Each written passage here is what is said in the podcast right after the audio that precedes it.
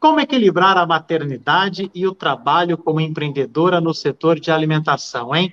Dúvida difícil. Essa missão não faz parte de nenhum filme de super-heroínas. Pelo contrário, quem vive esse dia a dia são as mulheres brasileiras, reais, que precisam matar um leão por dia para se manterem firmes no caminho que escolheram. Por isso, nesse Dia Internacional da Mulher, comemorado em 8 de março, nós vamos celebrar as empreendedoras. Nós vamos entender que é preciso ampliar o espaço para diálogo e também para discussões e assim avançarmos nessa pauta, gerando conhecimento, disseminação de boas práticas e novas soluções para que a maternidade e o empreendedorismo possam caminhar juntos. Para tanto, a gente conversa no episódio de hoje com a Camila de Pádua, que é mãe, empreendedora e confeiteira autodidata, além de ser professora de confeitaria também. Ela é lá de Mojimirim e Camila, desde já agradeço a sua participação aqui no nosso podcast. Tudo bem?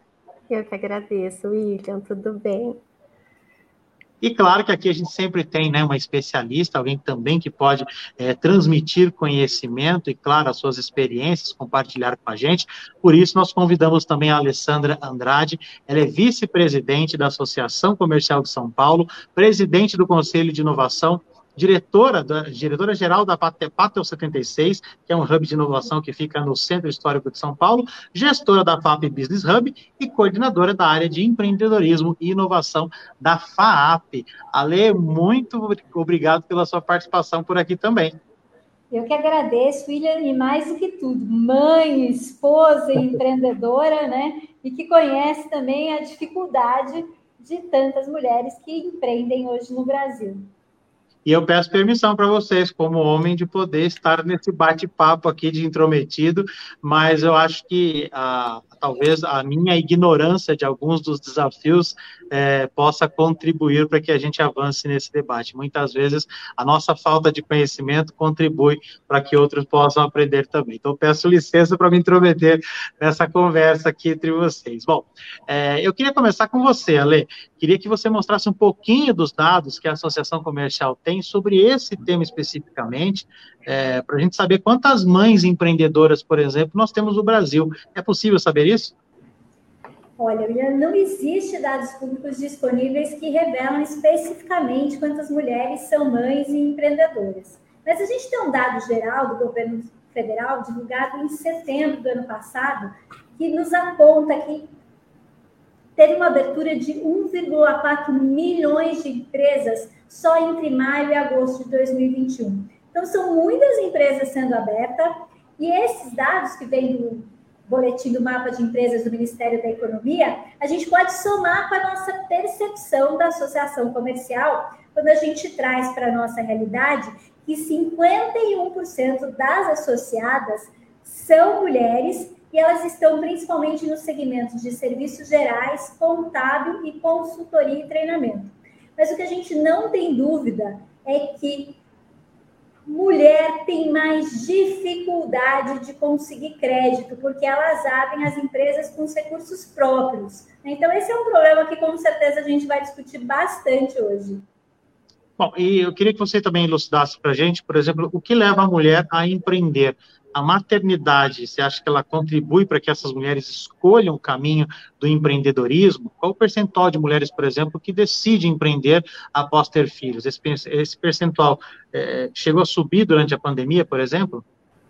Bom, as mulheres têm buscado cada vez mais a independência financeira. Então, o que a gente tem visto é que na hora de empreender, essas mulheres buscam também realizarem um sonho e trabalharem com algo que elas gostem de verdade ou tenham mais familiaridade. E essa pergunta é excelente porque fica claro para a gente que, se por um lado as mulheres buscam a independência e a realização desses sonhos, também aquelas que são praticamente empurradas para empreender após a maternidade, porque as empresas ainda não dão flexibilidade para as mulheres trabalharem num contexto geral. Né? Então, as que não têm condições de custear o ensino integral, né? que não têm acesso a vagas nas creches, a gente sabe que é um déficit grande que existe ainda no nosso país e que as mulheres sofrem por isso.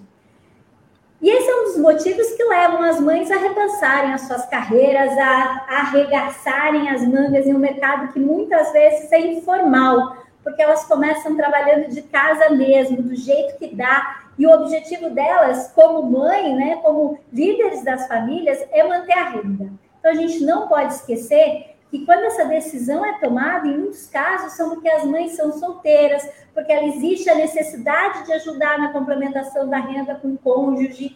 Então, essa necessidade de estar com o filho, de continuar é, exercendo esse papel que a sociedade nos impõe, é muito forte na hora da mulher escolher uma carreira e poder abdicar de não estar presencialmente. E na pandemia, você acha que esse índice de mulheres que precisaram empreender aumentou? Olha, eu acho que com, eu acho que, né, né, com certeza. Eu sou mãe, né, como eu disse, eu tenho uma filha de 10 anos, né, e a gente tem no país cerca de 24 milhões de empreendimentos liderados por mulheres, e elas buscam mesmo encontrar uma forma de estar perto da família quando a gente está na pandemia, a gente percebe o quão foi necessário, porque as crianças estavam em casa, você não tinha opção. Hoje não existe, como existia há anos atrás, uma rede de proteção familiar, né? Onde as famílias moravam próximas uma das outras, né? Todo mundo cuidava dos filhos juntos antigamente. Hoje não. Para essa, essa esposa, ela tem que cuidar da família, ela tinha que cuidar da casa, dos filhos do marido e ainda trabalhar de casa, quando ela não tinha opção de ter nenhum suporte para essa criança. Então, principalmente com a suspensão das aulas, e a gente sabe, né? Não sei, não sei se a Camila é mãe, mas quem é mãe sabe que por mais que esteja o pai em casa na hora da lição de casa é a mãe. Né? Então você acaba assumindo esse esse papel na vida das crianças que foi muito mais demandado durante a pandemia. Camila, agora eu quero ouvir você. E aí, você começou a empreender como e por quê? Conta pra gente um pouquinho da sua história. Eu fui empurrada. eu fiz jornada dupla por um bom tempo, eu acredito que por três anos. É, eu entrei na confeitaria assim por sopetão mesmo, foi um chute de Deus e foi por dificuldade financeira eu trabalhava fora eu tinha a Lara de. Eu sou mãe de duas meninas. a Lara tem hoje, vai fazer daqui dois dias 13 anos, e a Rafaela tem cinco aninhos. E quando eu iniciei na confeitaria, é, foi por uma dívida que a gente ganhou do, do meu sogro. É, ele acabou tendo um acidente com o nosso carro e, e ganhamos uma dívida de 7.500 na época. Uhum. E eu trabalhava e ganhava somente, na época era coisa de 600 e pouquinhos reais, né? Então eu tive que me virar para ajudar o meu marido, porque com uma criança pequena, a gente tinha financiamento de casa, é, era tudo muito difícil, eu não tinha esse respaldo familiar para me ajudar. A Lara tinha é, que ficar na creche, né? Então, sempre foi muito difícil para nós. Aí eu decidi, como eu sempre fui de fazer tudo com. As, eu sempre fui muito do artesanal, assim, eu sempre gostei muito. E o que faltava fazer foi a confeitaria. Aí eu decidi, na Páscoa, foi bem na época de Páscoa, uma tia minha que sempre fazia os ovos familiares assim, ela não ia fazer naquele ano, e ela me emprestou tudo. Ela me emprestou a mesa, ela me emprestou as formas, porque eu não tinha mesmo condição de comprar o material. E naquela época eu consegui os meus primeiros mil reais daquela dívida. E isso há 10 anos atrás. Então, assim, eu, é, foi uma boa venda, uma boa Páscoa. E desde então, é, assim que eu postei na época era Facebook, assim que eu postei as encomendas que eu tive, foi aquele boom, né? E a minha surpresa foi a confeitaria artística vir para minha vida, assim. Quando uma amiga retornou para minha vida do nada. Ela estava com uma filhinha pequena e, cá, eu quero é, que você faz algumas maçãs da Mini para mim. Falei, meu Deus, mas como que eu vou fazer, né?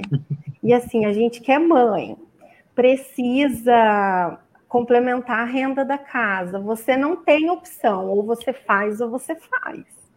Então, eu sempre fui muito de é, fazer tudo sozinha, porque eu, eu, saí de casa com 16 anos, então eu sempre fui muito independente, né? É, eu sempre peguei as coisas desde que eu resolvo, eu prefiro que seja eu. Então, é, consegui fazer e estou até hoje como professora já, mas tudo autodidata, aprendi tudo sozinha. Durante um, um bons anos foi tudo muito informalmente. É, era aquela coisa assim, ah, sobrou um pouquinho a mais, vou comprar aquela roupinha que a Lara precisa.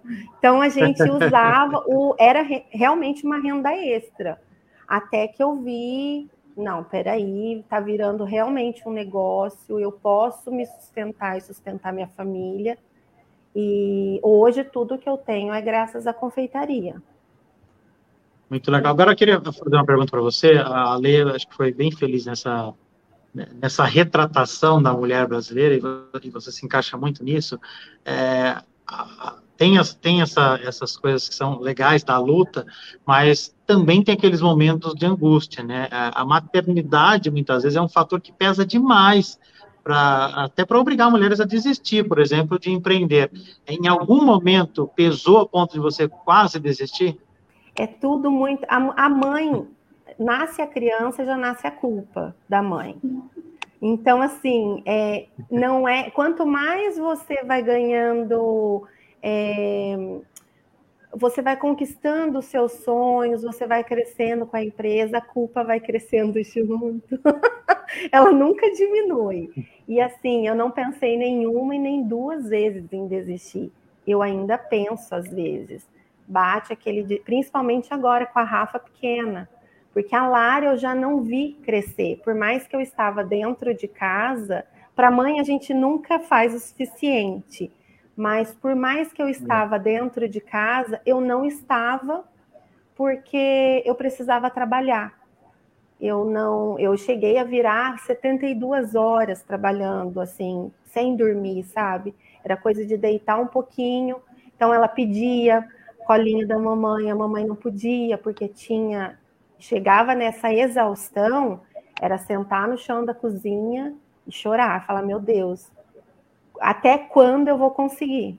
Então, eu não tive só é, momentos de, de desistência. Eu acho que a mulher traz não só a culpa da maternidade, mas essa exaustão dela também traz problemas físicos, psicológicos. Para a gente é tudo muito difícil. É, agora, como é que, por exemplo, órgãos governamentais, ONGs, como é que o poder público pode, pode lidar para, para que a gente construa uma sociedade que compreenda esses desafios e esteja pronta para, para tratar com igualdade, para, para, que a gente vença um pouquinho mais esses obstáculos. Eu, eu até acredito que vai durar muito tempo ainda essa, essa dificuldade, mas e aí, dá, dá para abreviar? Olha, se eu pudesse te dizer uma coisa que mudaria o jogo, é a questão das leis trabalhistas e o direito à maternidade, a licença maternidade. Ele precisa acontecer para a mulher, mas ele só acontece para a mulher. E um filho, ele é concebido por uma mãe e por um pai. Então, essa licença maternidade deveria ser igual, tanto para a mãe quanto para o pai, porque são nesses primeiros meses, nesses primeiros dias que se cria esse vínculo tão importante da família. Então, quando você tem é uma questão até de decisões de contratação em empresas, aí falando do mercado formal, né, muitas vezes, em igualdade de condições, de currículo, se opta por um homem, porque o homem não vai sair de licença paternidade, o homem não vai ligar falando que ele precisa levar o filho ao médico. Então, essas questões acabam impactando a carreira da mulher, e que deveria ser né, legalmente de responsabilidade de todos. Se isso mudasse, mudaria o jogo. Né? Então, eu acho que tem aí uma questão trabalhista e por conta dessa não flexibilidade, as mulheres sim buscam um caminho autônomo onde elas possam ter autonomia dos seus horários e construir seu próprio empreendimento com flexibilidade. Camila, nesse seu processo de empreendedorismo, você é, encontrou algum tipo de rede de apoio ao longo da sua jornada? É, você pode exemplificar algo que te ajudou nesse processo ou realmente é, foi aos trancos e barrancos, a, a sociedade não, não consegue amparar as mulheres nesse momento? É, William, até a Ale estava comentando sobre licença maternidade. É, eu, como empreendedora, eu, eu sou MEI, né? Uhum. E eu não senti, eu senti a falta de apoio quando eu tive a Rafaela. Eu pagava tudo certinho, meio bonitinho, esperando realmente, ah, eu, quando eu precisar utilizar desse meu benefício, eu vou ser amparada.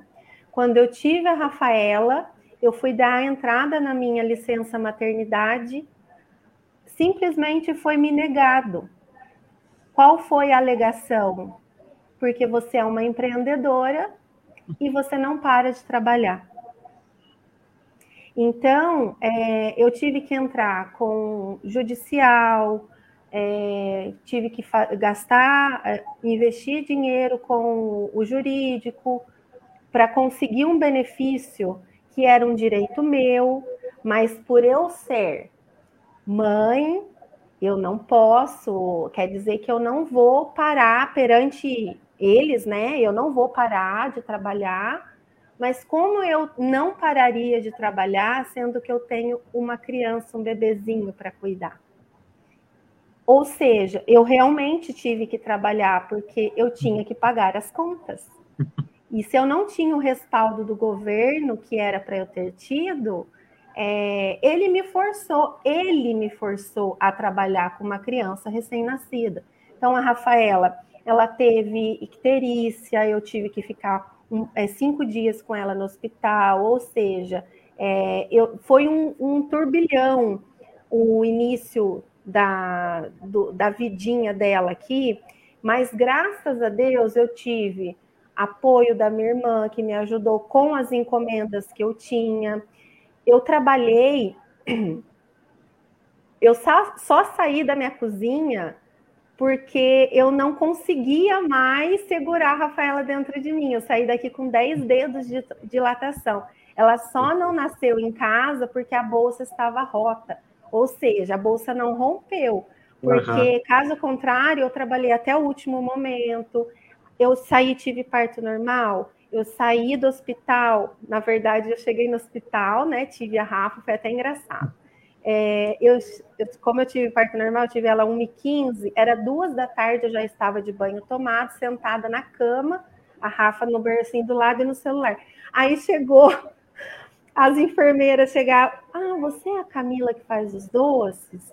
Sim, sou eu. Mas Camila, o que, que você está fazendo aqui trabalhando? Você, tá, você tinha que estar tá deitada. Mas eu já estava trabalhando no celular, por quê? Eu não podia eu tinha que dar conta daquelas mães da semana que tinham as festas agendadas, porque eu não estava com o meu seguro, seguro. Entende? Sim. Ninguém me respaldou. Ou eu trabalhava, ou eu não, ou eu não ganhava, não pagaria as minhas contas. Aí, dois dias depois, vem a, a notícia que a Rafa precisava ser internada eu não tinha ajuda de funcionário, eu não tinha funcionário na época. A minha irmã veio, me ajudou com as encomendas, ou seja, eu tive que me virar sozinha, porque o governo em si não me, amparou em, me amparou em momento nenhum. Ou você se vira, ou se vira. Mas aí que é a importância de tantas novas políticas públicas, né? De uma adequação à legislação, né? Para que a gente possa empreender com mais segurança, para que a mulher possa escolher se ela quer empreender ou se ela quer ter uma carreira executiva, não ser empurrada, né? Eu sei que a Camila tem muito sucesso, gostou muito e gosta muito do que faz, mas essa decisão aconteceu né, sem que ela pudesse ter todas as escolhas disponíveis. Então, acho que isso é muito importante, a gente lutar né, por essas políticas públicas que possam né, impactar na escolha da mulher. Sem dúvida nenhuma. Ô, ô Ale, me fala, tem uma receita para conciliar maternidade e empreendedorismo? Vou perguntar porque você é mãe e, e, é especialista. Eu sei que não tem, não tem milagre, mas acho que você pode dar uma luz é aí. aprender a viver com a culpa. Maravilhoso. Então, verdade é o seguinte, uma mulher hoje, William, que empreende, que é mãe, né? Eu empreendo, tenho um trabalho de consultoria que eu faço, tenho meu trabalho na, na, na FAAP, sou voluntária na associação comercial, mãe, esposa, irmã, filha, né? A gente junta todos esses papéis e eu brinco que a mulher é uma malabarista de pratinho. Ela fica só assim para ver qual pratinho que não vai cair, mas tem pratinho que cai. E tudo bem quando ele cair, né? Eu acho que é importante a gente não ser tão crítica com a gente mesmo. A mulher, de uma maneira geral, ela tem um padrão crítico, né? De que ela exige que as coisas sejam feitas, né? Bem feitas, e por isso ela exige dela que ela esteja no seu melhor. E nem sempre a gente está. Eu brinco na minha apresentação, muitas vezes das palestras, que sim, né, eu uso o filtro do Instagram, sim, porque eu tenho olheira, que nem sempre dá para fazer. Gente, filtro é vida. Né? Assim, você quer ver, me ver feia, você vem pessoalmente me ver. Não né? é? Assim, quantas pessoas me veem pessoalmente, quantas pessoas me veem online? Então, assim, tudo bem usar essas coisas, a gente não precisa se cobrar tanto. Eu uma vez vi uma, uma mulher que eu admiro muito, que hoje já está, já passou dos seus 70 e poucos anos, que é a doutora Regina Giora, ela é uma psicóloga, foi pró-reitora da Universidade Mackenzie muito tempo, ela dizer que o problema da mulher é que ela quer ser tudo ao mesmo tempo. E a gente quer mesmo. A gente quer ganhar o prêmio da funcionária do mês, da empreendedora mais maravilhosa, da mãe, da amante, e não dá, né? É, se a gente conseguir entender que cada momento a gente vai priorizar um pouco mais desses papéis, e que ok, que o outro a gente vai ter que correr atrás depois, eu acho que a gente vai conseguir conviver muito melhor. E, e eu acho que tem uma coisa que a gente não falou aqui que cabe, que é a questão da síndrome da impostora. Né? Uhum. A mulher acha que ela nunca está preparada para isso, ela acha que nunca está qualificada o suficiente. Por quê? Porque a gente tem essa fragilidade, sim, né? E, e, eu acho que a gente precisa aprender a se apoiar, né? Como mulheres, criar núcleos de apoio. É, eu Vou contar agora um pouco da minha experiência na Associação Comercial, uma entidade centenária, tem 127 anos. Eu comecei a atuar lá há 25 anos atrás, eu era uma jovenzinha e eu era a única mulher. Então, para mim, tudo era desbravador. E a gente se acostuma a ser a única mulher. E não é porque é comum que isso é normal, né? Então, acho que a gente tem que aprender a separar o que é comum do que o que é normal. Então, abrir espaços, e hoje queria até parabenizar, assim, a gente tem um trabalho muito bem feito na Associação Comercial, é o Conselho da Mulher Empresária e da Cultura, que hoje é presidido pela Ana Cláudia Badra Putait, já há três anos, ela faz um trabalho incrível e principalmente dando capacitação para as mulheres, para que elas se sintam cada vez mais qualificadas, criando uma rede de apoio, acho que a gente precisa disso, né? a gente é, sempre buscou participar dos clubes, né, dos clubinhos masculinos. A gente achava que a gente precisava ter esse passaporte, quando na realidade a gente tem que ter o nosso clubinho, é. a gente tem que criar as nossas oportunidades e quem sabe deixar um homem entrar nesse clube da Luluzinha. Mas descaracterizar que mulher quando está junta é para falar de tricô, né? De que é para falar, né, de assuntos que são é, fúteis, né? Mulheres não são fúteis. Homem fala de futebol, mulher pode falar de maquiagem, de tricô. Não significa que a vida dela se resume a isso, nem que a do homem se resume ao futebol de domingo. Então a gente precisa trazer mais seriedade, abrir oportunidade para as mulheres participarem e a gente precisa não só é, cuidar da nossa síndrome de impostora, mas ser um pouco mais compreensiva com as outras mulheres, né? Porque da mesma forma que a gente nos critica, a gente critica as outras mulheres. Né? Então, eu acho que tem aí um, uma mudança muito importante para a gente aprender cada vez mais a se apoiar, a dar a mão e conseguir mudar um pouco essa percepção e ajudar o homem a entender o que é esse novo papel dele para que não crie um antagonismo e sim uma colaboração. Por favor. Camila, nosso papo está chegando ao fim. Eu queria que você deixasse uma dica para a mulher empreendedora, mãe, batalhadora, para quem já está no meio, para quem está começando, para quem está quase desistindo, é, para que você compartilhe um pouco da sua experiência com essas pessoas que nos acompanham até agora.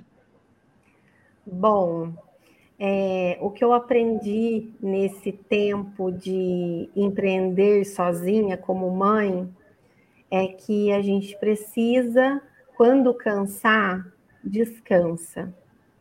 Descansa, é, pede ajuda quando for preciso. Não é feio pedir ajuda, você não se torna mais fraca ou menos forte só por pedir ajuda, aceitar ajuda. E antes de qualquer, de qualquer pensamento de desistência, é, uma das coisas que me ajudou muito a seguir, mesmo que tortinha na linha, é, foi também a ajuda psicológica. Né? A terapia me ajudou muito a descarregar um pouco das pedras que a gente carrega nessa bolsinha da maternidade. Então, quando você se sentir exausta, quando der vontade de chorar, senta, chora, descansa, mas não desiste. Porque eu tenho certeza que ela vai se culpar por ter desistido. Seguramente. Camila, até pegando o seu gancho, eu fui fazer canto, né? Então, Ai, que assim, delícia! Mesmo que você não possa ter uma professora de canto, como graças a Deus eu posso ter, né? É, eu vou para aula de canto e eu só canto música que grita. Eu vou, grito, grito, grito, grito. Eu não preciso gritar com mais ninguém, é. né? Então eu Já falo que é a terapia do grito. Então, se você não pode fazer uma aula de canto, liga o rádio, põe as músicas que você gosta, grita, chora quando você ouve a música, deixa essa emoção fluir, porque eu acho que quando a gente põe para fora, e uma coisa que eu queria muito falar para as mulheres, é assim, os homens, de uma maneira geral, William, quando eles vão dar dicas para as mulheres, né, na sua carreira, eles focam muito mais a personalidade e muito menos na assertividade, na execução. Então, assim, nunca deixem alguém falar para você não ser você mesma. Né? Essa autenticidade, essa emotividade, essa humanidade é que faz com que as mulheres possam ser boas empreendedoras, boas líderes, boas executoras, porque quem sabe cuidar, sabe olhar. Olha, e aí? É, eu, eu acho que já foi uma super dica, mas eu acho que você não pode ir embora sem dar aquela pitada especial também é, de orientação para quem nos acompanha. Eu acho que seguindo essa linha, eu acho que é importante a gente sempre acreditar na gente mesmo, né? Eu acho que o primeiro passo para um sonho acontecer é a gente acreditar. E tem um livro que chama A Psicologia do Sucesso, Mindset, a Psicologia do Sucesso, da Carol Dweck. E ele diz, nesse, ela diz nesse livro que a opinião que você tem a respeito de você mesmo impacta no que você vai ser no futuro. Então, antes de tudo, acredite, né? Acredite que você é capaz, que você pode, porque se você acreditar, você vai conseguir. E sonha grande, sonhar, até aquela história de sonhar pequeno, sonhar grande, né? Eu acho que a gente tem que sonhar grande para poder andar bastante, realizar muito, e mesmo que a gente não conquiste todos os sonhos, a gente vai conquistando pequenos passos e honrando isso, parando e comemorando. Não é só o descansar, Camila é comemorar. A gente pegar pequenos marcos e parar para celebrar, para falar, nossa, a gente conquistou. Não importa se é o cliente novo, não precisam Sim. ser grandes coisas, mas Sim. a gente precisa ter o hábito de celebrar as nossas conquistas e nos orgulhar delas. Acho que essa é a dica. Um monte, né? Mas é. Meninas, não tem nem palavras para agradecer o, o, quanto esse papo de hoje foi engrandecedor para mim como homem, né, como alguém que quer aprender a ser melhor, é, como os nossos ouvintes tenho certeza, como empreendedores e empreendedoras também, acho que todo mundo sai daqui um pouco melhor hoje, graças a essa troca tão gostosa é, de experiências, é, esse compartilhamento de conhecimento que vocês é, fizeram com a gente aqui hoje, de forma tão espontânea e tão gratificante. Camila de Pádua, muito obrigado pela sua presença. Eu que agradeço, foi um papo realmente delicioso. Ale, adorei te conhecer. Obrigada, obrigada, William. Ale, obrigado também, viu, pelo seu tempo, pelo seu carinho, pela sua atenção com os nossos ouvintes aqui do podcast. Eu que agradeço, um prazer poder a gente dizer um pouco o que a gente pensa e incentivar tantas mulheres que com certeza têm um legado gigantesco para construir, a gente só tem a se orgulhar delas. Valeu, meninas. Muito obrigado. Gente, esse foi o Negócio em Dia, um podcast realizado pela Academia Açaí Bons Negócios, uma iniciativa do Açaí Atacadista com produção da Mega Media Group. E esse episódio foi patrocinado pela Ambev, Perdigão e também pela Quali. Eu sou William Oliveira, nós estaremos aqui quinzenalmente esperando você. Não deixe de nos acompanhar através do nosso portal, anota aí que é importante, academiaaçaí.com.br e, claro, hein, nos siga nas nossas redes sociais. Tchau!